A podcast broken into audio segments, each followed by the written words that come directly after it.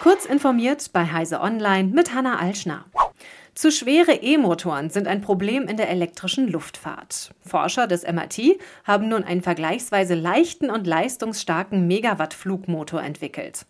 Für große Passagierflugzeuge sind laut NASA-Studie Antriebe mit einer Leistungsdichte von mindestens 12 Kilowatt pro Kilogramm nötig, ähnlich wie aktuelle Gasturbinen. Ihr Aggregat bringe es auf 17 Kilowatt pro Kilogramm, schreiben die Forscher in ihrem Paper. Die wichtigsten elektrischen Komponenten haben die MIT-Forscher nach eigenen Angaben bereits hergestellt. Zusammengebaut soll der Motor gut 57 Kilogramm wiegen. Sind die ersten beiden Prototypen fertig, sollen sie auf einer gemeinsamen Welle gegeneinander arbeiten, einer als Motor, der andere als Generator. Die US-amerikanische Regierung will angeblich die Einschränkungen für den Export von Hardware nach China ausweiten. Das soll insbesondere die Firma Nvidia betreffen, die speziell für den chinesischen Markt abgewandelte Varianten ihrer GPU-Beschleuniger A100 und H100 aufgelegt hat.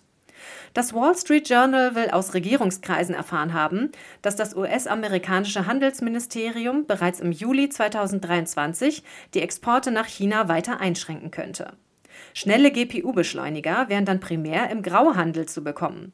Laut The Register verkaufen etwa Hongkonger Importeure schon heute A100-Karten zu verdoppelten Preisen von umgerechnet fast 20.000 US-Dollar in kleinen Mengen und ohne jegliche Garantieleistungen. Forschungsteams in aller Welt haben mit gewissermaßen galaxiegroßen Observatorien unabhängig voneinander die bislang überzeugendsten Hinweise auf einen sogenannten kosmischen Hintergrund aus Gravitationswellen gefunden. Das haben die an der Forschung beteiligten Institutionen jetzt parallel publik gemacht. Damit eröffne sich ein komplett neuer Zugang zur Erforschung des Universums. Die Gravitationswellen bei extrem niedrigen Frequenzen im Nanohertzbereich dürften demnach auf Paare extrem massereicher schwarzer Löcher zurückgehen, die sich im Zentrum verschmelzender Galaxien befinden. Die jetzt vorgestellten Funde sind der nächste Meilenstein für die noch recht junge Gravitationswellenastronomie.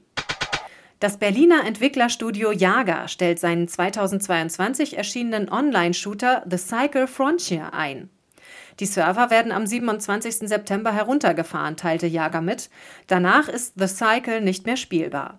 Schon jetzt werden in den Stores die Möglichkeiten entfernt, Geld für Ingame-Transaktionen des Free-to-Play-Spiels auszugeben.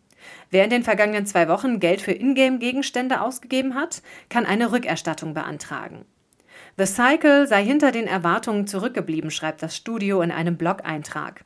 Der Launch sei zunächst erfolgreich gewesen, doch dann seien die Spielerzahlen zusammengebrochen, was unter anderem an Cheatern gelegen habe. Diese und weitere aktuelle Nachrichten finden Sie ausführlich auf heise.de.